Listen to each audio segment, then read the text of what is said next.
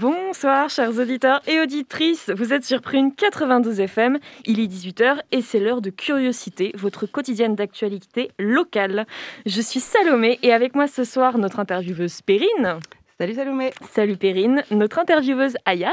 Bonsoir. Bonsoir Ayane, notre chroniqueur Anthony. Bonsoir. Bonsoir Anthony, notre chroniqueur Camille et notre réalisateur Seb. Bonsoir. Bonsoir Seb. Alors, au sommaire de l'émission ce soir, en première partie, nous accueillons Lydia Labalette. Elle est venue nous parler de l'exposition L'Abîme qui parle de la traite atlantique et de l'esclavage colonial, ainsi que du podcast tiré de cette expo, un docu-fiction avec sept personnages en sept épisodes, et ce sera une interview de Perrine. Dans un second temps, focus sur le GIGNV, groupe d'intervention des grenouilles non violentes, un collectif citoyen qui lutte pour la justice sociale et climatique. Pour en parler, nous recevons Stéphie Kerzulek et Benjamin. Ce sera une interview d'Ayane. Ce soir, nous avons aussi des chroniques. La chronique d'Anthony, pardon, qui est aujourd'hui non sur la politique, mais sur la politesse. Et la chronique de Camille, qui portera sur les Jeux Olympiques. À 18h30, comme d'habitude, nous avons notre pause cadeau, qui ce soir vous fait gagner un album des Galantes Troopers. Euh, donc voilà pour le gros programme du soir. Mais avant de commencer, que s'est-il passé d'insolite dans le monde ces derniers temps? On part tout d'abord au Brésil, où les différents politiques ont parfois un peu plus d'allure qu'en France. À Borba, un maire a été critiqué pour sa gestion du plus grand complexe touristique de la ville par un ancien conseiller municipal. Ce dernier a même menacé de casser la gueule à l'élu, qu'il l'a pris au mot et l'a mis au défi pour un combat d'arts martiaux mixtes, donc les MMA. Résultat, deux hommes en tenue de boxe, deux tapis, mais un maire déclaré vainqueur malgré tout. Une vidéo relayée sur les réseaux sociaux et une communication aux petits oignons. En effet, toute cette histoire était juste un coup monté, un coup marketing très critiqué, mais peut-être un peu plus sexy que notre élection française. Alors à quand un combat Zemmour-Macron? On part ensuite en Italie où un prêtre s'est fait sonner les cloches. Il a effectivement été condamné car il faisait trop sonner les cloches de son église, environ 200 fois par jour.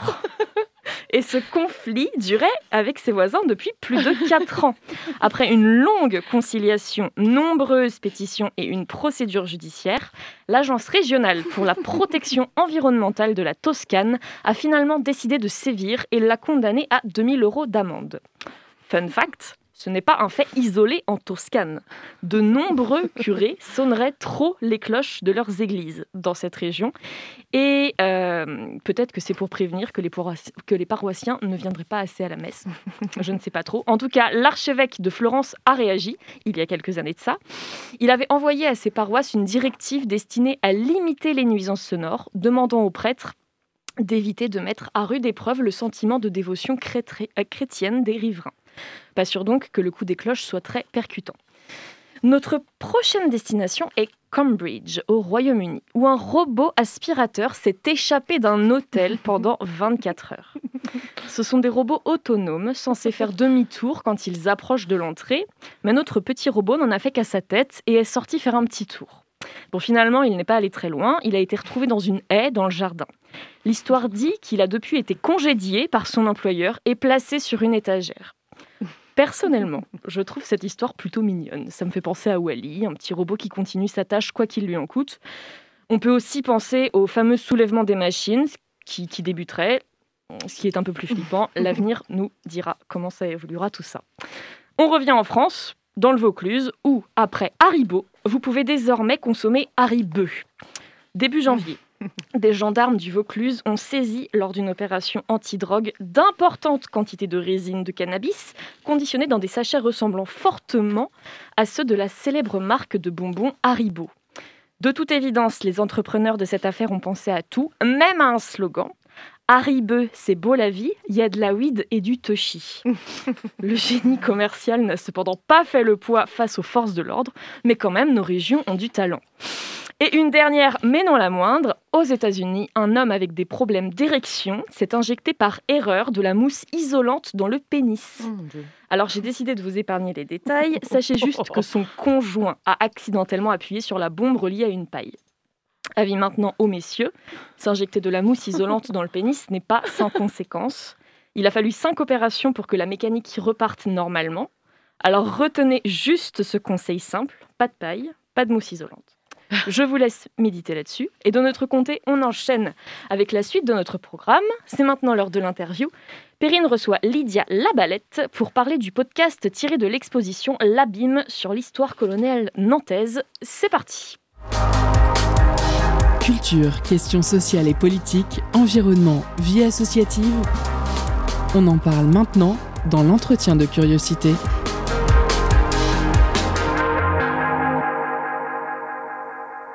L'Abîme, c'est le nom de l'exposition actuelle du château des Ducs de Bretagne, qui est aussi, rappelons-le, le musée d'histoire de Nantes. Cette exposition relate la traite atlantique et l'esclavage colonial de 1707 à 1830 à travers le prisme de la ville de Nantes. Elle a débuté le 16 octobre dernier et prendra fin le 19 juin prochain, l'occasion pendant encore près de cinq mois d'enrichir nos connaissances sur le triste passé, non seulement de notre pays, mais de la ville que nous habitons. Personnellement, ce qui m'a marqué quand je suis arrivée à Nantes, c'est qu'elle assumait le lourd poids de son histoire et faisait preuve, ce qui n'est pas toujours le cas des villes au passé douloureux, d'une incroyable résilience. Pour preuve, accessible à tous, de jour comme de nuit, aux abords du mémorial de l'abolition de l'esclavage, qui aura d'ailleurs cette année 10 ans, les noms d'innombrables navires négriers sont incrustés dans le sol d'un quai entier de bord de Loire, le célèbre quai de la Fosse, en plein centre de la ville de Nantes. À 200 mètres à l'ouest se trouve également la passerelle Victor Schellcher, baptisée en l'honneur de celui qui œuvra en faveur de l'abolition de l'esclavage en France en 1848. Il y a près de 175 ans maintenant. Rien ne semble être vraiment laissé au hasard puisque cette passerelle mène tout droit au palais de justice. Je ne vais pas vous faire une visite guidée de la ville, mais vais plutôt accueillir celle qui va nous faire voyager dans le temps. Bonsoir Lydia Lavalette. Bonsoir. Vous travaillez au Château des Ducs de Bretagne, musée d'histoire de Nantes et vous en êtes l'administratrice. Vous avez coordonné dans le cadre de l'exposition L'Abîme une série de podcasts qui nous embarquent à bord de la Marie Séraphique. Pour celles et ceux qui n'auraient pas encore vu l'expo ni écouté le podcast, la Marie Séraphique, c'est quoi? La Marie Séraphique, c'est un joli nom pour un, au départ un joli bateau. Euh, donc on est, au, on est au XVIIIe siècle, hein. on est à la fin du XVIIIe siècle.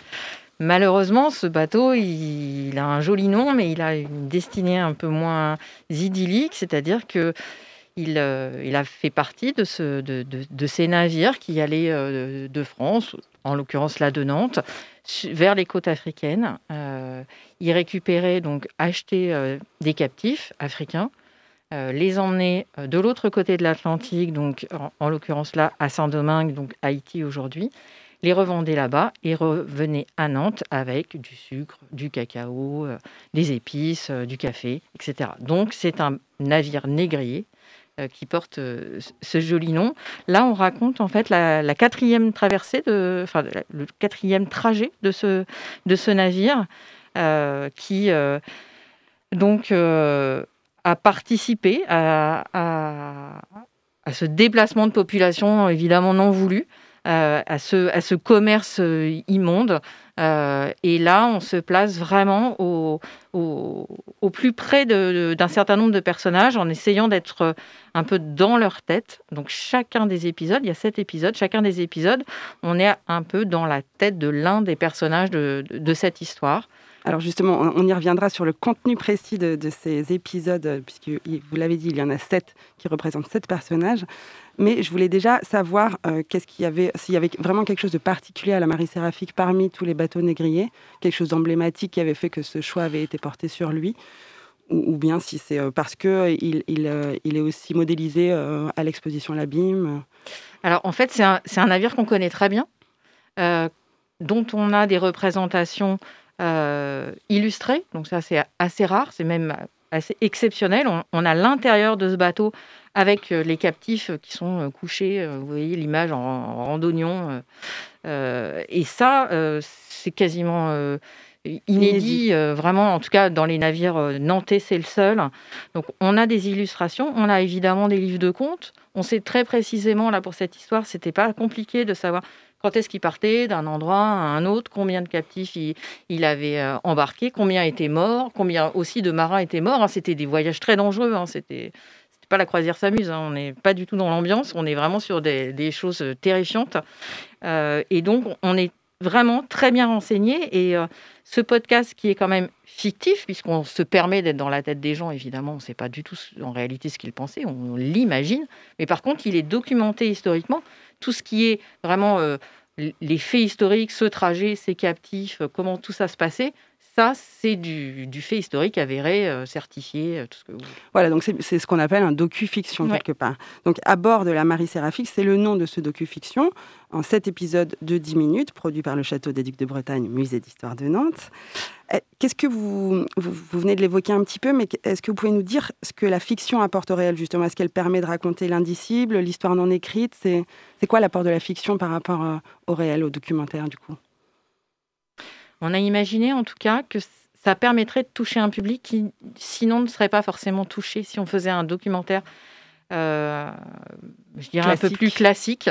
On, allait peut-être se couper d'une partie euh, des, auditeurs. Là, on avait vraiment envie de toucher, on va dire, les 15-35 ans qui peuvent écouter ça euh, en se promenant dans la rue, dans le bus, dans le tram, dans leur voiture, chez eux, sans forcément se dire oh là là, je vais me faire un truc euh, dont le sujet est pas drôle, avec des contenus qui sont pas non plus drôles. Alors évidemment, nous, ce notre podcast, il est pas drôle non plus, mais il est fictif. C'est quand même pas la même chose qu'un documentaire plus, plus sérieux, plus classique. Là, on aborde le sujet vraiment de façon... Euh, c'est un récit qu'on écoute.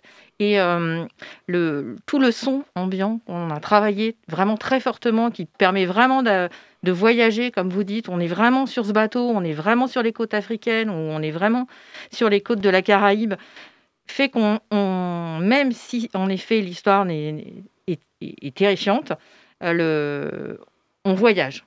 Vraiment, on voyage. Justement, on, se dit que comme c'est très très riche au niveau, euh, au niveau sonore, au niveau des voix des comédiens aussi, qu'il y a toute une équipe euh, qui est l'équipe classique du podcast, on va dire réalisateur, producteur, euh, scénariste, auteur, voix des comédiens, ingénieur du son, mais il y a aussi toute la partie documentaire. Du coup, j'ai l'impression qu'il doit y avoir énormément, enfin énormément, je ne sais pas, mais des historiens, des archivistes, des documentalistes, peut-être même des, des spécialistes de la navigation au XVIIIe siècle. Est-ce que vous pouvez me parler un petit peu de l'équipe qui a travaillé sur ce projet?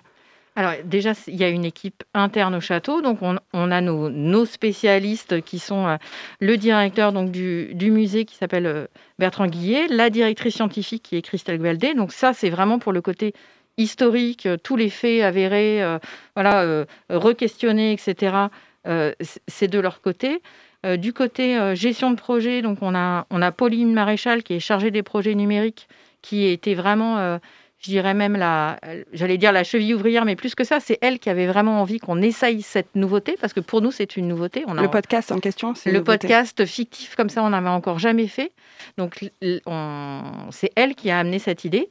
Euh, moi, du coup, euh, je l'ai accompagnée. Et puis après, en effet, il y a, euh, voilà, comme vous le disiez, hein, une autrice, Claire Lou.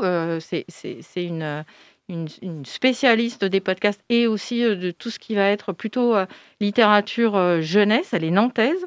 Et puis on a nos réalisateurs, donc Martin Delafosse et Virginie de Rocchini, qui, ont, voilà, qui nous ont proposé des, des, comédiens, qui ont voulu que tout ce bruit, tout ce son soit euh, enregistrés dehors. Donc, ils, sont allés euh, vraiment euh, dans des conditions particulières. Ils ne sont pas allés en studio. Je pense que ça se ressent aussi dans l'ambiance. On a vraiment un très, très beau travail sur le son. Et on peut, on peut aussi dire que ce podcast a été inspiré de la BD documentaire. Tout à fait. Qui s'appelle Enchaîné dans l'entrepont de la Marie Séraphique qui est paru aux éditions Petit à Petit et dont l'autrice était Alexandrine Cortez. Tout à fait. En fait, cette, cette BD, elle est sortie euh, à peu près en même temps que, l'exposition, peut-être même un tout petit peu avant, je ne sais plus. Euh, et elle, elle a été travaillée aussi par, nos spécialistes, hein, donc Christelle Guadet et Bertrand Guillet, euh, et puis l'équipe de Petit à Petit, qui ont donc fait cette, cette BD. On retrouve des pages de BD classiques et puis des pages docu où on a euh, vraiment de l'information, des visuels, etc. Et, du coup, au départ, on s'était dit, ben, dans le podcast, on va peut-être aussi jouer là-dessus. Et en fait, non. Le, la partie docu, elle alimente le récit, mais elle n'est pas traitée comme une partie docu en plus, par exemple, où on aurait 2-3 minutes à la fin de chaque podcast. au final, on n'a pas fait ça, on a vraiment fait une fiction. Non, mais par contre, on sent bien que c'est basé sur des faits réels et que les informations qui sont diffusées sont, sont vraiment réelles. Une toute petite question avant qu'on fasse notre petite pause, euh, parce que la traite atlantique, c'est certes un sujet nantais, mais il appartient également à l'histoire de l'humanité, puisqu'il a nécessité la participation de trois continents, l'Europe, l'Afrique et l'Amérique, d'où ce terme de commerce triangulaire. Du coup, une petite question, est-ce que ces podcasts ont été euh, traduits en plusieurs langues? Est-ce qu'ils sont accessibles au sein même du château pendant, pendant qu'on visite l'expo? Alors non, ils sont, euh, sont pas accessibles puisque pour nous c'est un, c'est un peu un, sujet parallèle. On peut l'écouter, pas l'écouter. Ça, euh, c'est pas un outil de visite pour euh, l'expo. L'expo, elle se suffit à elle-même. Ça, c'est un peu une autre façon d'aborder cette histoire. Donc, on ne l'écoute pas dans l'expo. De toute façon, ça serait trop long parce que ça dure environ 1h20, donc ça serait vraiment un peu bizarre. Euh, par contre, évidemment, on, on, peut le retrouver sur toutes les plateformes et sur le site du château. Euh, et pour le moment, non, ça n'est pas traduit, mais c'est tout en fait envisageable. On va aussi voir comment ça fonctionne. Pour nous, je vous dis, c'est une première. Si on n'a pas beaucoup de téléchargements, on ne va pas s'embarquer dans une traduction. Si on en a, pourquoi pas c'est déjà la moitié de notre interview. Nous parlerons juste après du passionnant contenu des podcasts à bord de la Marie Séraphique avec notre invitée Lydia Labalette du Château des Ducs de Bretagne. Quoi de mieux pour faire une pause musicale que de mettre à l'honneur le groupe congolais La Roche avec son titre Lié Lié. Restez avec nous pour embarquer dans ce voyage d'un autre temps.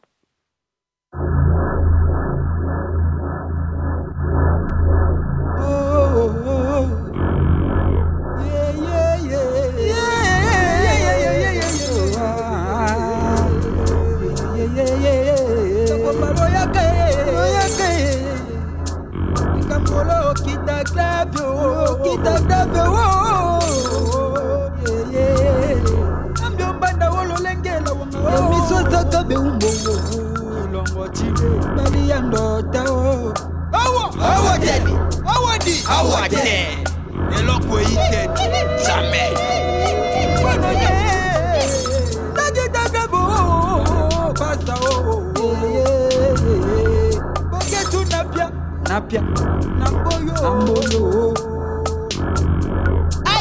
Sukumadi. Aiko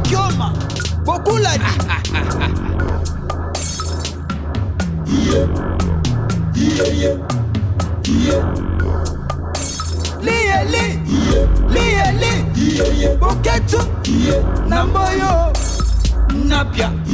Liyeli liyeli boketu na mboyo napya ah. nakombakizo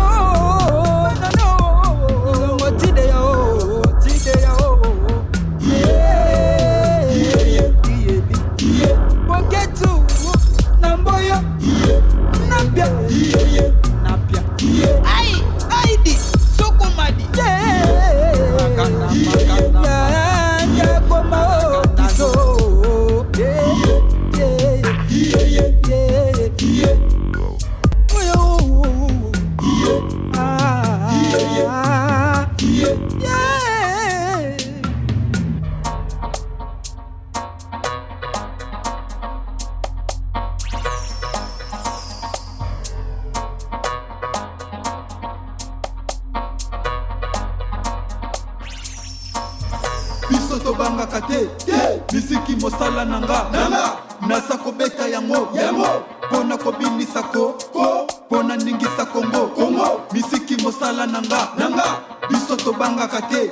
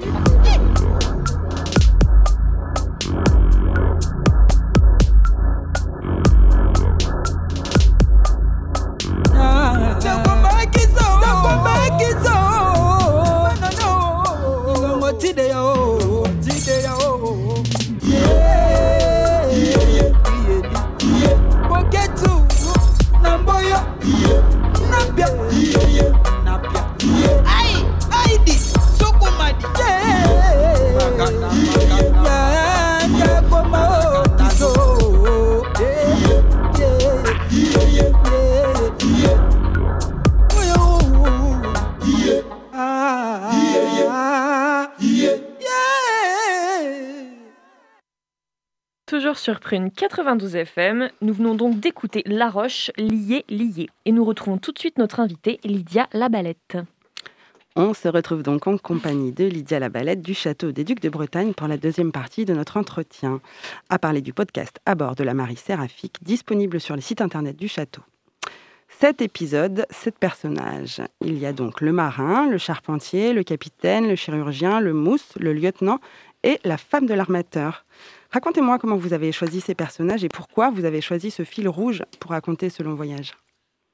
On s'est vraiment beaucoup interrogé sur euh, comment on allait faire pour que euh, les épisodes soient, différents, que les auditeurs aient envie de télécharger chacun des épisodes. Hein. Il y a quand même bien cette idée de qu'il faut les emmener au bout de l'histoire, donc il faut qu'ils aient envie. Euh, au départ, on avait éventuellement imaginé le trajet, mais sans forcément ces, vraiment ces focus sur, les personnages. Et puis, on, s'est dit que c'était sans doute une des façons les, plus appropriées pour pour que l'auditeur se sente proche aussi de, ces personnages et rentre vraiment dans l'histoire et envie d'en savoir plus.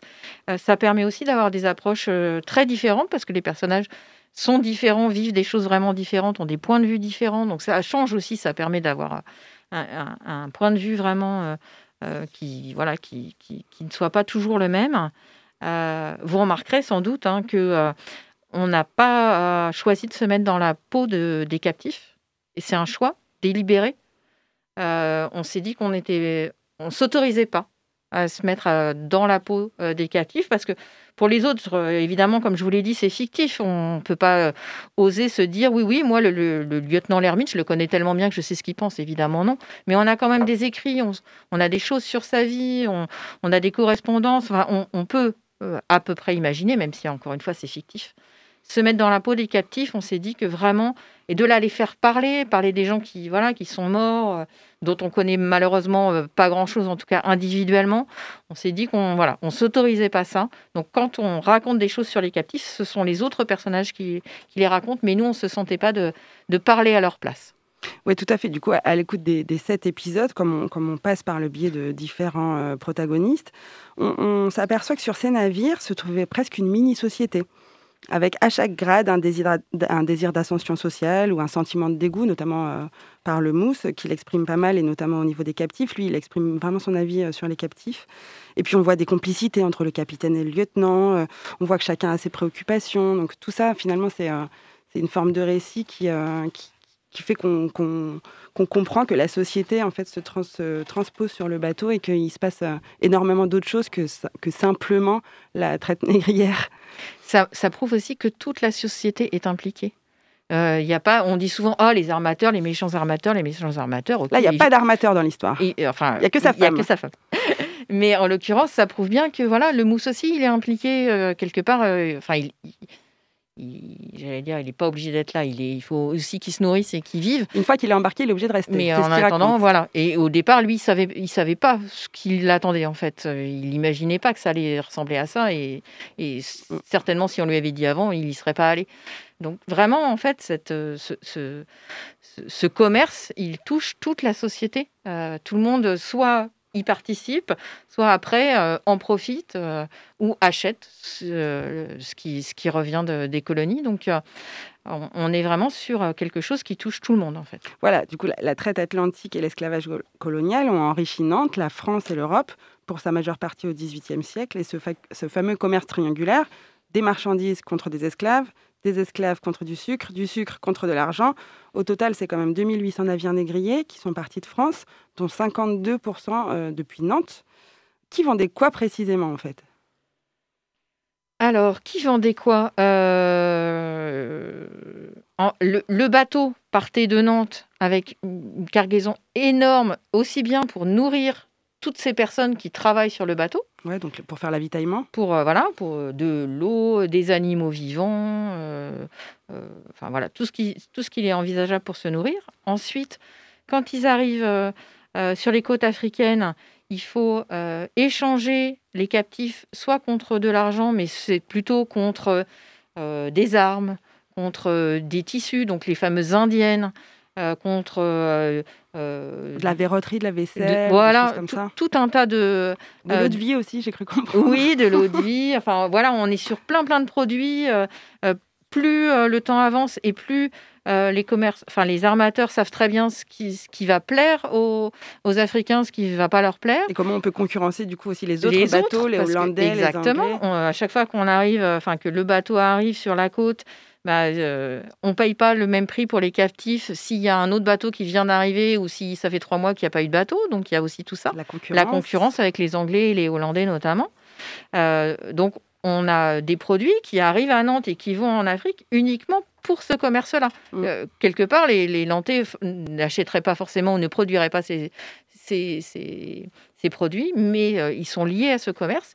Et puis une fois que ces, ces captifs ont été échangés euh, contre, contre ces produits, et ben, les captifs, eux, vont être vendus euh, en Caraïbes, enfin là en l'occurrence à Saint-Domingue, à des planteurs qui, eux, vont produire du sucre, du café, du cacao, etc. Et euh, vont notamment payer aussi comme ça. Euh, ils vont parfois payer euh, en argent, euh, mais ils vont aussi pouvoir euh, payer euh, avec du café, du sucre, du cacao, etc. Est-ce qu'on pourrait dire que 13 à 17 millions de déportés entre le milieu du, du 15e et la fin du 19e, est-ce qu'on peut dire que c'est cela le prix humain du sucre? Alors, pas que du sucre, mais oui. Et c'est à ce moment-là que vraiment les gens deviennent euh, accros au sucre. Ils le sont toujours aujourd'hui, mais déjà à cette époque-là, ils l'étaient. Il y, a, il y a vraiment une différence de consommation qui arrive à ce moment-là et qui font que voilà, on peut plus se passer de son sucre ou de son café. Alors, pour donner un avant-goût à nos auditeurs et nos auditrices, peut-être euh, vous pouvez vous me raconter, Lydia Labellette, euh, quel est, quel est l'épisode qui vous a le plus plu et pourquoi, mais, mais pas seulement euh, forcément dans sa forme finale, mais peut-être dans sa fabrication, puisque vous avez eu la chance de, de coordonner la fabrication de ces podcasts. Oh là là, je, Si, si jamais vous aviez une, ouais, une je- anecdote ou un épisode sur lequel vous êtes particulièrement pris la tête. je, je crois que j'ai un petit faible pour le mousse, Guy. Euh, je trouve que c'est euh, c'est dur ce qu'il vit et en même temps on a voilà on a on a très envie en fait de le sortir de là et de l'aider et, de se dire mon Dieu quelle horreur comment bah, peut-on vivre ça euh, si jeune? Euh, donc je crois que c'est celui de Guy que je préfère mais mais ils sont tous euh, ils sont tous aussi enfin pas tous attachants mais tous ils ont tous de l'intérêt parce qu'on on comprend mieux. On, on a essayé de pas les faire trop caricaturaux. Il n'y a pas les méchants, les gentils. euh, euh, ils, voilà, ils ont chacun, euh, comme nous tous, des bons et des mauvais côtés. Et voilà, on a essayé de pas les faire trop, trop, trop caricaturaux. Et puis, vous précisez également, du coup, dans la présentation de, de votre podcast, vous précisez une petite mise en garde. Est-ce que vous voulez nous, nous en parler de cette mise en garde à propos notamment de l'utilisation du terme nègre? En fait, on s'est dit que puisqu'on faisait parler des gens du XVIIIe siècle, on ne pouvait pas leur faire dire euh, les gens de couleur, par exemple. Ça aurait été, Ça, euh, ça aurait été un peu bizarre. C'est c'est pas comme ça qu'ils parlaient. Oui, en effet, eux, pour eux, c'était des nègres, des négrillons, des négrites. Enfin, c'est ces mots-là qu'on retrouve, nous, dans les documents. Donc, on, on les... On les utilise pas non plus à chaque phrase parce que voilà l'idée c'était pas de donc, c'est certains personnages surtout qui les Voilà, utilisent. il y en a hein. qui les utilisent plus que d'autres, mais on ne pouvait pas non plus faire comme si ces mots n'étaient pas employés. Donc en effet, on le dit bien, attention, ces mots-là, c'est pas forcément des mots que nous on souhaiterait utiliser, mais c'est les mots qui étaient utilisés à ce moment-là. Voilà, mais c'était bien de toute façon que ce soit écrit noir sur blanc sur votre présentation de cette petite mise en garde. Merci beaucoup euh, Lydia Labalette d'avoir répondu à à mes vous. questions sur Prune ce soir. Je rappelle que vous êtes administratrice au sein de l'équipe du Château des Ducs de Bretagne, musée d'histoire de Nantes. Vous avez coordonné l'élaboration de la série en sept épisodes du podcast À bord de la Marie Séraphique, disponible sur le site internet du Château des Ducs de Bretagne. Podcast créé dans le cadre de l'exposition L'Abîme qui durera jusqu'au 19 juin prochain. Chères auditrices et auditeurs, n'attendez plus pour aller voir cette expo et découvrir ces podcasts. C'est ouvert tous les jours de 10h à 18h, sauf le lundi. C'est 5 euros pour les 18-25 ans, 8 euros pour les autres et gratuit pour tout le monde le premier dimanche de chaque mois. Nous devons apprendre à nous souvenir ensemble. C'est la phrase de clôture de l'épisode 7. Je vous laisse apprécier par vous-même. Moi, je vais méditer. 1, 2, 3. Nantes, Afrique, Saint-Domingue. 1, 2, 3. Et merci beaucoup Perrine pour cette interview. Euh, avant de passer à la suite, je vous propose de faire une petite pause musicale.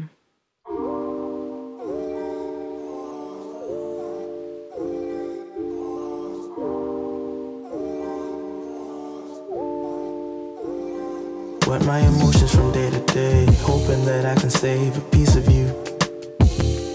Saying that I am partly to blame, just find it harder to stay the bigger truth. Power is shifting from state to state. Pray to see some change, but starts with you. Wishing to make you better, praying to make you better.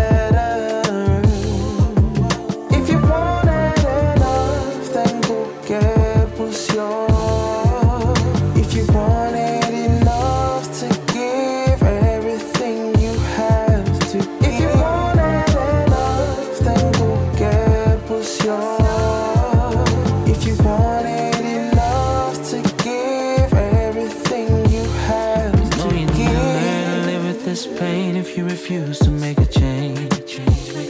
And nothing lasts forever, sitting watching everything you built together go up in flames. Would you prefer to keep on playing games? Still, my love remains for you the same. Just hoping to make it better, hoping to make it better.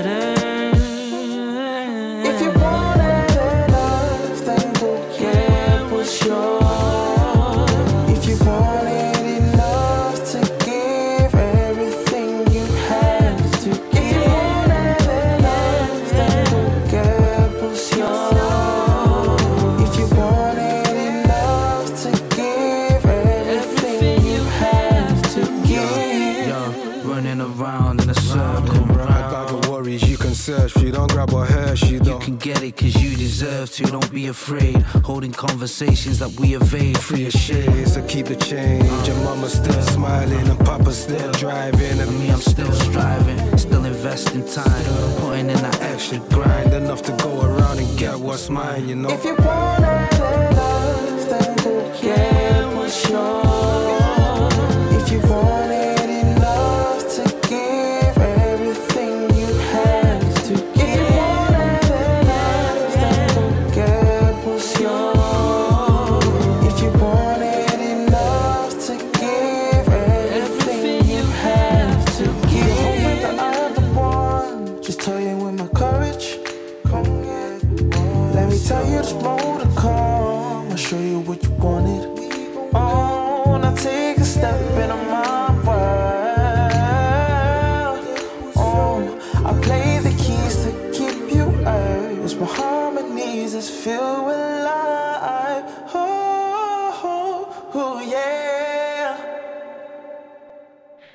Toujours sur Prune 92 FM et vous venez d'écouter euh, KSR et Children of Zeus et la musique c'était CGWY. En deuxième partie, focus sur le GIGNV, groupe d'intervention des grenouilles non violentes. Il y aurait également la chronique de Camille et notre pause cadeau, mais tout de suite je vous laisse avec la chronique sur la politesse d'Anthony. C'est parti.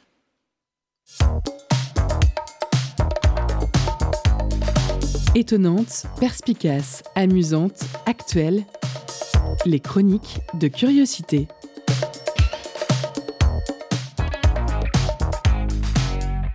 Je ne sais pas comment commencer cette chronique. Et oui, ça arrive, même les meilleurs font des erreurs, comme Kiki ratant son penalty contre la Suisse, la douleur est encore vive. Comment oublier? Mais si je ne sais pas comment commencer cette chronique, c'est parce que je ne sais pas dire bonjour aux gens, tout simplement. En fait, en termes de relations humaines, je suis aussi fort qu'une huître. La seule différence, c'est que pour me manger, on ne m'aspire pas.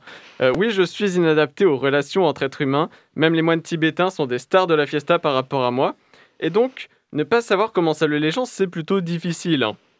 Au moins, grâce au Covid, il n'y a plus de, contact physique du tout. Mais il reste les mots, car les mots ont un pouvoir, ce fameux pouvoir d'évocation d'une idée. Euh, donc, cette chronique s'adresse aux gens qui, comme moi, ne savent pas dire bonjour. Après, les autres, vous pouvez rester, hein, il y a une bonne ambiance, euh, j'ai fait des blagues et tout ça. Euh, c'est pour vous. Alors, je ne sais pas si vous avez remarqué, mais il existe différents mots pour dire bonjour. Bonjour déjà, ou alors bonsoir quand c'est le soir. Où est l'indistinction du coup Euh, Je ne sais pas. hein. Mais bonjour, c'est un peu la formule bateau. Euh, c'est dans le sujet du coup. Euh, simple et efficace. Mais il y a différentes intonations dans le mot bonjour, comme en témoigne ce merveilleux moment de radio qui va suivre. Bonjour, bonjour, bonjour, bonjour, bonjour, Bonjour. Bonjour. Quel talent. Celui-là, il est rare.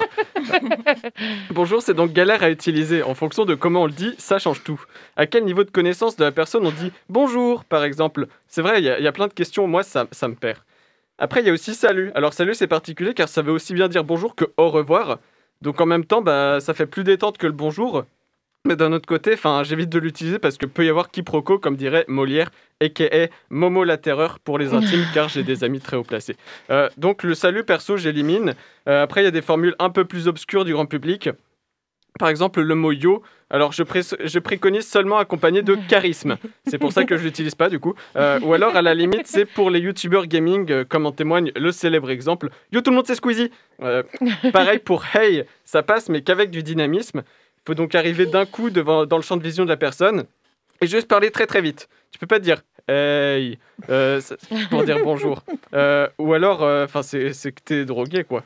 Et d'ailleurs, je conseille euh, de dire hey euh, très très vite, donc euh, de l'utiliser donc uniquement sous cocaïne. C'est beaucoup plus simple.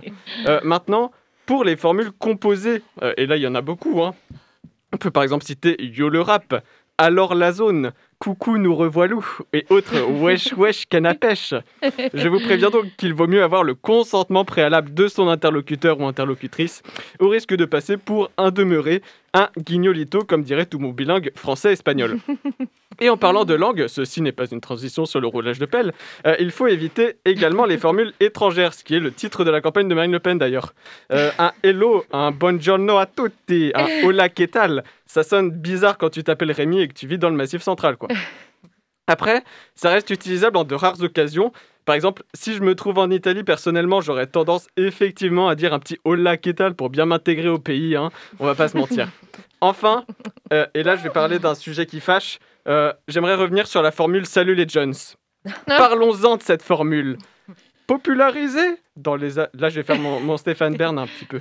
Euh, popularisée dans les années 2010 par l'oncle pas drôle, cette allocution possède une histoire palpitante. En effet, elle aurait été créée par Charles Manson dans les années 60, en anglais. Donc ça donne What's up teenagers? Euh, je connais pas la voix de Charles Manson, du coup j'ai fait, fait n'importe quoi. Euh, mais j'ai écouté tout son album, il est très bien. Euh, ensuite, elle a été reprise sous la, en France sous la forme Salut les genoux, vous êtes hot ce soir, ça fait plaisir. Formule rendue célèbre évidemment par Jean-Paul Sartre et Simone de Beauvoir. À la fin des 70s, lors de leur petite soirée euh, chaude avec les étudiantes de cette chère Simone. C'est comme ça qu'aujourd'hui, les oncles pas drôles reprennent cette célèbre expression, expression qui mériterait une muselière à tous ces locuteurs, bien évidemment. Il y a donc plein de façons de dire bonjour. Je suis un peu perdu, je ne sais pas quoi faire. Et même en sachant quoi dire pour saluer, faut trouver quoi dire après, quoi. Donc c'est vraiment chaud. Euh, c'est pour ça que mon conseil est donc le suivant ne parlez pas aux gens. Voilà. Euh, c'est fa- c'est c'est compliqué en vrai de communiquer. De communiquer correctement, surtout avec d'autres humains. Il faut savoir dire bonjour. Puis après, il faut faire des phrases cohérentes dans un échange construit. Euh, et, et ensuite, il faut dire au revoir. Et d'ailleurs, je sais pas si vous avez remarqué, mais il y a différentes façons de dire au revoir.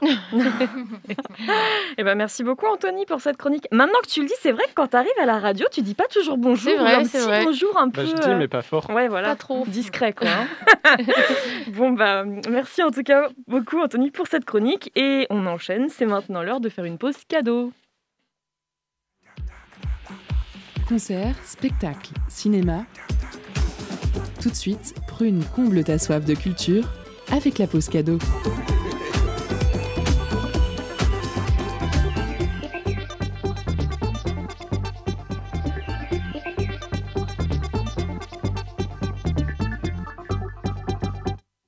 Ce soir, Prune vous fait gagner des places pour les enfants hiboux ou les petites ombres de nuit le 1er février à 20h au TU. Euh, petit problème, c'était un enregistrement, ce n'est donc pas ça qu'on fait gagner ce soir. Donc euh, bonjour, bonsoir, salut, euh, quelque chose. Ce soir, Prune du coup vous fait gagner un album des Gallant Troopers. Les Gallant Troopers, c'est la fusion de Kuna Maids, beatmaker phare de Cascade Records, et Vax 1, le beatmaker entre autres de l'ordre du commun. Dans cet album éponyme, pardon, sorti en 2019, les Gallant Troopers reprennent le hip-hop à la source, loin des instrus pop omniprésentes à cette période.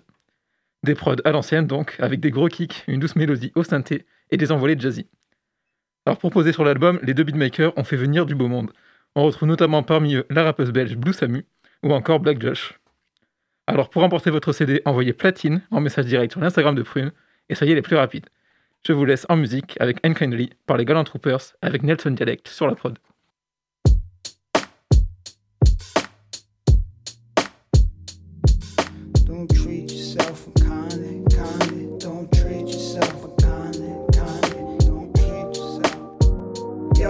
Yeah. Treat yourself. Yeah. Can't question your integrity. Tread lightly. Wins never leave. Gotta push it pedally in hard times, definitely.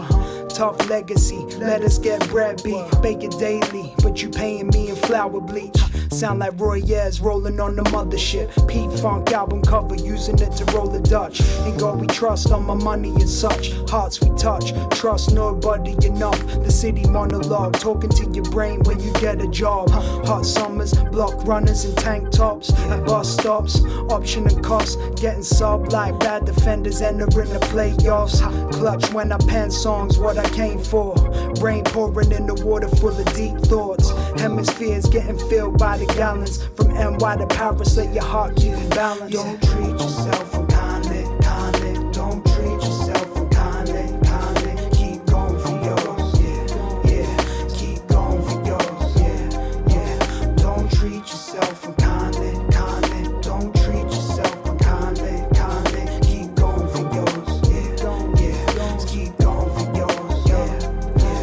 Suffer setbacks, promise me more than me, probably. Why I see a soul like we on the same team, but not everybody playing even. Hard to see my friends beat up media policing.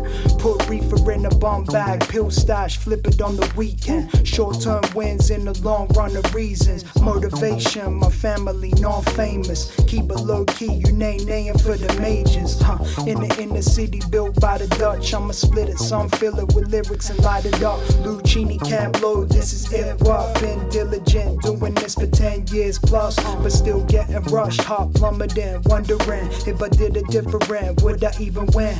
Came home to unlock the door to your talent, but you felt the key change like an R&B ballad. Don't treat yourself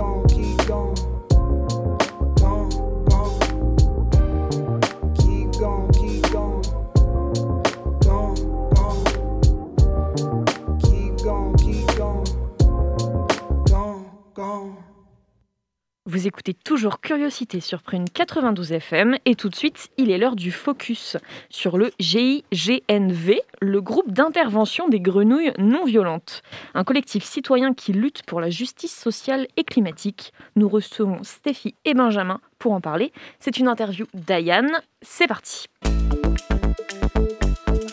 Focus sur une initiative, un événement, un engagement. C'est le zoom de la rédaction.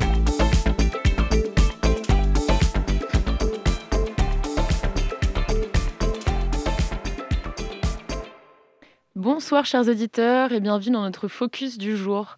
Nous avons le plaisir de recevoir le GIGNV, le groupe d'intervention des grenouilles non violentes. Le GIGNV est un collectif citoyen qui lutte pour la justice sociale et la justice climatique. Le collectif met en place des actions non violentes pour s'opposer aux projets et aux politiques qui aggravent le dérèglement climatique et qui freinent les transitions sociales et écologiques en Loire-Atlantique. Le GIGNV organise également des formations aux actions de désobéissance civile et a collaboré à de nombreuses reprises avec des collectifs comme Attaque 44, Greenpeace et de, nombreux autres groupes. Contre la publicité, l'évasion fiscale, pour la réduction du trafic aérien, contre les projets massifs imposés et non désirés comme Notre-Dame-des-Landes, et également contre l'extraction des énergies fossiles. Nous recevons ce soir Benjamin et Stéphie afin de nous en parler et d'évoquer euh, l'appel à dénoncer le bilan climatique et social du gouvernement Macron, illustré par la matinée d'action décrochage de Macron. Bonsoir Stéphie et Benjamin. Bonsoir. Euh, récemment, le collectif GIGNV a mené une matinée d'action, donc euh, comme je viens de l'évoquer, décrochage de Macron, suite à l'investiture de Macron comme président tournant du Conseil de l'Union européenne le 1er janvier 2022. Et hum, sur la page Facebook du, GG du GIGNV, on peut voir une image qui documente cette matinée. Donc on y voit une femme euh, qui tient un portrait officiel de Macron à l'envers, au rebord dégoulinant de faux sang, au-dessus d'une poubelle. Et euh, avec à ses côtés des personnes tenant des banderoles où on peut lire Action non violente COP21 et Sabotage climatique Macron coupable. Est-ce que cette action vise à montrer à l'Europe entière le véritable visage de notre président? Exactement, c'est ça. Euh, Peut-être je peux faire un, un petit historique pour euh, vous expliquer d'où ça vient. Avec plaisir. Euh, en fait, on a commencé à faire des actions début 2019. Euh, C'était suite, au, enfin, au moment de l'affaire du siècle. Alors, l'affaire du siècle, en fait, c'est 2 millions de citoyens qui ont signé une pétition pour attaquer l'État en justice pour inaction climatique. Et donc, euh, la réponse du gouvernement à cette époque ne nous convenait pas parce qu'ils nous ont simplement dit euh, ce qu'on fait, c'est suffisant, on ne va pas changer de cap. Euh, donc, euh, c'est pour ça qu'on a décidé d'aller dans des mairies euh, et de décrocher en fait euh, le portrait euh, d'Emmanuel Macron. Et tout en disant, euh, on rendra le portrait quand il y aura des mesures suffisamment euh, euh, ambitieuses pour, euh, pour respecter les accords euh, de Paris, tout simplement, de la COP 21. Et donc, euh, euh, suite à tout, en fait, il y a eu plein d'actions en France de décrochage du portrait. Il y a eu des gardes à vue, des procès. Il y a eu pr- près d'une cinquantaine de procès en France sur ce sujet-là. Et en fait, pour nous, ben, on a utilisé ces procès pour en faire une tribune médiatique sur l'inaction climatique du gouvernement. Et donc, euh, aujourd'hui, ben, c'est l'heure du bilan pour, euh, pour le quinquennat Macron. Et bah, le compte n'y est pas.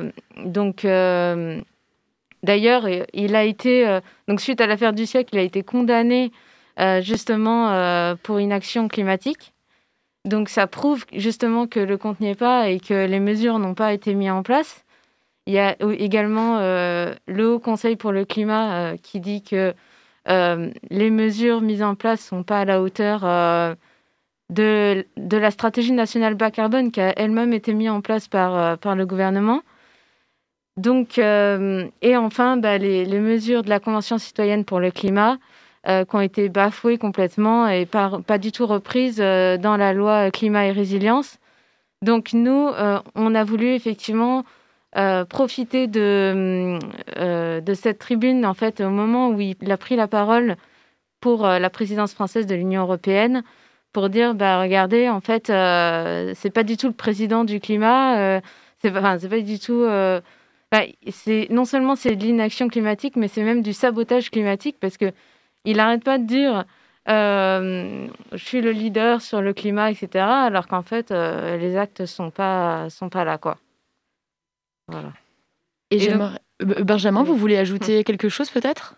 Oh, je pourrais ajouter plein de choses, mais non, non, voilà, c'était ça. Le, là, le, le 19, euh, c'était le, le but de, de dire, bah voilà, pendant trois ans, on, a, on allait décrocher les portraits pour essayer de d'alerter, euh, de euh, montrer la- le vrai visage de, de la politique climatique euh, au-delà des beaux discours, parce qu'il y a eu plein de beaux discours, euh, encore à la COP euh, à Glasgow, où le président euh, français euh, appelait à ce que tous les pays accélèrent leur, euh, leur, euh, leurs efforts, alors qu'en fait, en France, on a reculé les efforts et ils s'en sont félicités. Oh, regardez, on a tenu les objectifs. Ah, bah, normal, on a, reculé les objectifs, on n'est pas du tout dans les clous. Tous les scientifiques nous disent qu'on n'est pas, là, on n'est pas du tout sur la trajectoire euh, 2 degrés. Euh, même, il faudrait être sur la trajectoire 1,5 degré pour être un minimum. euh, euh, enfin, parce que 1,5 degré et 2 degrés, ça, il y a une énorme différence, principalement pour les, pour les personnes les plus précaires, les, les, les endroits les plus vulnérables, qui eux vont avoir, euh, vont, vont avoir une grosse différence entre les deux. Et euh, il va tout le temps sur les scènes, les, les scènes internationales dire faites, faites, faites. Mais concrètement, aujourd'hui en France, non, On manque on le euh, d'actions concrètes. C'est ça. Et sur votre site internet, on peut lire que vous organisez des actions de résistance pour dénoncer, interpeller et contrer, en faisant appel à la créativité et à l'humour des activistes. D'après vous, quelle place ont l'humour et la créativité dans votre lutte? Alors, déjà, euh, on, on l'entend rien qu'à notre nom, le GIGNV, le groupe d'intervention des grenouilles non violentes. Et oui. Euh, En fait, pour nous, c'est vraiment une façon d'interpeller et, euh, et ça fonctionne plutôt bien. On a, par exemple, fait des, euh, des manifs de riches où, euh, en fait, on, on demandait euh, de pouvoir faire notre évasion fiscale tranquillement. euh, voilà, et donc ça, ça, ça interpelle vraiment. Et, et on avait même fait une, une petite chorale des petits fraudeurs à la croix de bois. Euh, voilà, en fait, on, on, on joue beaucoup sur, sur l'humour et la créativité. Euh, ça, ça marche pour interpeller et surtout, euh, euh, voilà, par exemple aussi, les journalistes euh, vont plus facilement venir sur des actions qui sont originales et qui interpellent. Une fois, on avait aussi envoyé une, une carotte euh, aux journalistes parce que en fait, euh, on, on est venu habillé en lapin pour poser des lapins à la Société Générale. Euh, alors pourquoi on avait ça? C'est que la Société Générale, elle, a- elle investit beaucoup dans les énergies fossiles et euh, on voulait euh, marquer le coup en disant bah voilà on, on prend des rendez-vous mais finalement on vous pose un lapin, on vient pas parce que vous investissez dans les énergies fossiles.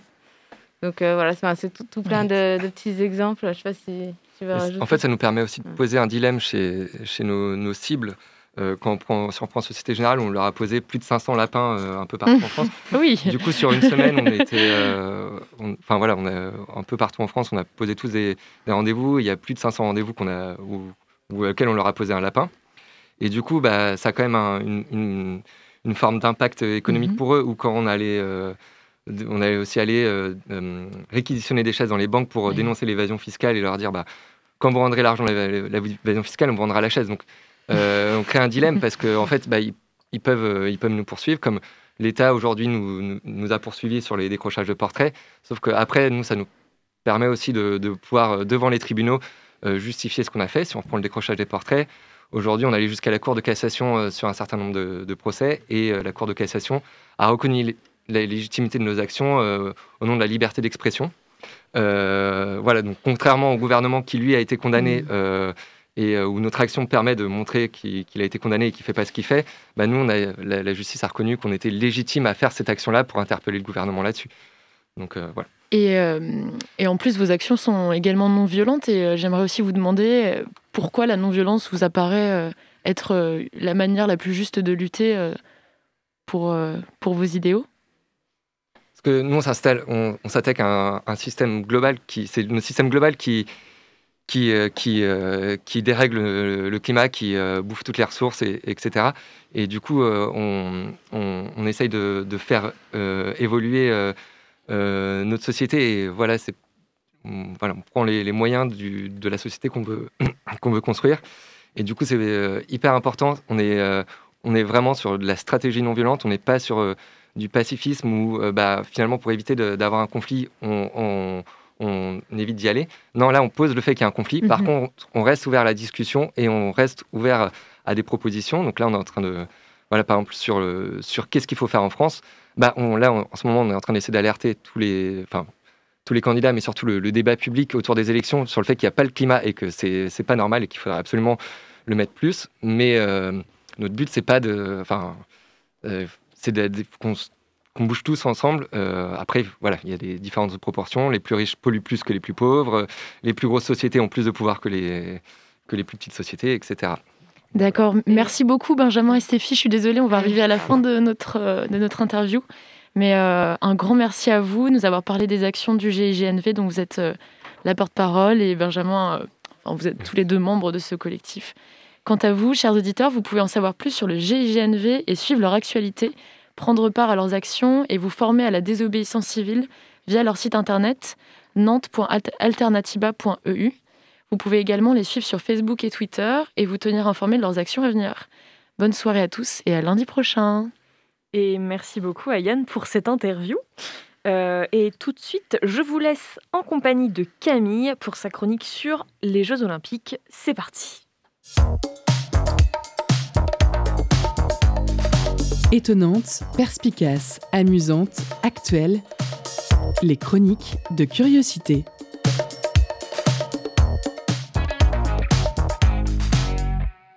Bonsoir à tous. Ce soir, je vais vous parler des Jeux Olympiques de 2022, dont la cérémonie d'ouverture est prévue ce vendredi 4 février. Et d'entrée de jeu, sans mauvais jeu de mots, pour les moins au courant de l'actualité sportive, vous vous dites des Jeux Olympiques en 2022 Attends, les Jeux Olympiques, c'était pas cet été à Tokyo? Alors oui, mais là, c'est les Jeux Olympiques d'hiver, ça n'a rien à voir. Bon, c'est pas tout à fait vrai, puisqu'en fait, c'est presque pareil, sauf que là, c'est pour tous les sports qui se pratiquent sur la neige ou sur la glace, d'où le nom de Jeux Olympiques d'hiver. C'est bien, vous suivez. Donc, pour vous la faire courte, la majorité des épreuves, ça consiste à glisser le plus vite possible sur des pistes sans tomber. Voilà. Il y a quand même quelques épreuves qui se démarquent du reste, notamment le curling. où On fait glisser sur la glace de gros cailloux en essayant de les mettre sur une cible qui se trouve à 40 mètres du tireur. Pour le résumer euh, plus simplement, on peut dire que c'est un genre de pétanque sur glace. Une autre épreuve que je tiens absolument à vous faire découvrir si vous ne la connaissez pas encore, c'est le saut à ski. Je vous explique rapidement les règles. De toute façon, c'est pas très compliqué, vous allez voir. Donc on met les skieurs en haut d'un tremplin de 80 mètres de long, on les lâche de là-haut et on regarde qui saute le plus loin. Voilà, c'est ça le sport, ça s'arrête là. Non, en vrai, je suis mauvaise langue. Il y a aussi des points de style, euh, notamment sur la technique de vol et sur la réception, un petit peu comme en gymnastique. Donc c'est quand même un poil plus technique que de juste regarder qui, qui va le plus loin. Bon, maintenant que je vous ai présenté mes coups de cœur sportifs, je vais vous parler un petit peu de l'organisation, puisque je ne l'ai pas encore mentionné, mais ces Jeux Olympiques auront lieu à Pékin du 4 au 20 février. Rien de tel qu'un événement sportif mondial pour redorer un peu le blason chinois qui en a bien besoin en ce moment. Entre le contrôle de sa population par le crédit social, la répression envers Hong Kong, les exactions contre les Ouïghours, l'image de la Chine en ce moment, c'est pas la folie. Alors quoi de mieux qu'une petite Olympiade pour vendre le pays, ses performances sportives, ses infrastructures, son organisation et son respect des valeurs olympiques? Tiens, mais d'ailleurs, puisqu'on en parle, c'est quoi les valeurs de l'olympisme? Alors sur le site officiel du Comité international olympique, on peut lire mot pour mot cette phrase que je vous cite. Les trois valeurs de l'olympisme sont l'excellence, l'amitié et le respect. Alors, comment dire? J'ai beau tourner et retourner la phrase et la situation dans tous les sens, je veux bien accorder l'excellence à la Chine, mais il va me manquer l'amitié et le respect, je suis désolé, euh, je ne trouve pas. Je vous rappelle qu'on parle là de trois valeurs. On n'est pas sur euh, le respect de 17 articles de la Déclaration des droits de l'homme et du citoyen ou les 19 chapitres de la Charte des Nations Unies. Ça devrait être jouable. Bon, un peu plus loin, sur la même page du site, on peut également lire que le mouvement olympique a pour but de bâtir un monde pacifique, dans le respect des principes éthiques fondamentaux universels. Voilà, donc comme vous pouvez le constater, j'ai même plus besoin d'ajouter des petites touches d'humour à mes chroniques, puisque le comité olympique se débrouille très bien tout seul. D'ailleurs, le comité olympique s'est montré exemplaire depuis le début de l'affaire Peng Shuai. Veuillez excuser ma prononciation du chinois, sincèrement. Mais qu'est-ce donc que l'affaire Peng Shuai, me demanderez-vous? Oh, rien du tout. C'est une joueuse de tennis chinoise qui accusait un ancien vice-premier ministre local de viol en début novembre. La suite, une disparition de plusieurs semaines de la joueuse avant qu'elle ne réapparaisse dans des vidéos publiées par les médias officiels chinois. Elle se serait également entretenue avec le président du CIO en visio et ils devraient se rencontrer pendant les Olympiades afin de s'assurer que tout va bien. Alors, l'ONU a demandé des preuves de la bonne santé de la joueuse, la Fédération internationale de tennis féminin a annulé tous ses tournois en Chine, et le comité olympique, lui, n'a rien fait. Il n'y a pas à dire, c'est quand même beau les valeurs de l'olympisme, l'amitié, le respect, tout ça, quoi. Heureusement, les prochains JODT se dérouleront chez nous, à Paris, en 2024, et là, pas de souci de respect des valeurs de l'olympisme. Puisque c'est connu, la France, c'est le pays des droits de l'homme, de la liberté et du pass vaccinal. Allez, je vous laisse, bonne soirée. Eh ben, merci beaucoup Camille. Par contre, excellence, amitié, respect, je veux pas dire, mais je trouve que ça résume assez bien notre petite équipe du lundi soir, qui est absolument incroyable toutes les semaines. Allez, bah, malheureusement, c'est déjà la fin de l'émission. Donc, euh, merci à nos invités du jour. Lydia Labalette, coordinatrice du podcast tiré de l'exposition L'Abîme sur le passé colonial nantais. Euh, et Stéphie et Benjamin du GIGNV, groupe d'intervention des grenouilles non violentes. Euh, merci à toute l'équipe, Perrine, Ayane, Anthony, Camille et Seb, pour la réalisation de cette émission. Merci à vous, bien sûr, chères auditrices et auditeurs, de nous avoir écoutés. Vous retrouvez Curiosité dès demain à 18h. Quant à nous, on se retrouve lundi prochain. Pour combler cette attente, vous pouvez réécouter toutes nos émissions en podcast sur notre site www.prune.net. Juste après nous, c'est Money Time, alors restez sur Prune 92 FM. Et sur ce, moi je vous dis à la prochaine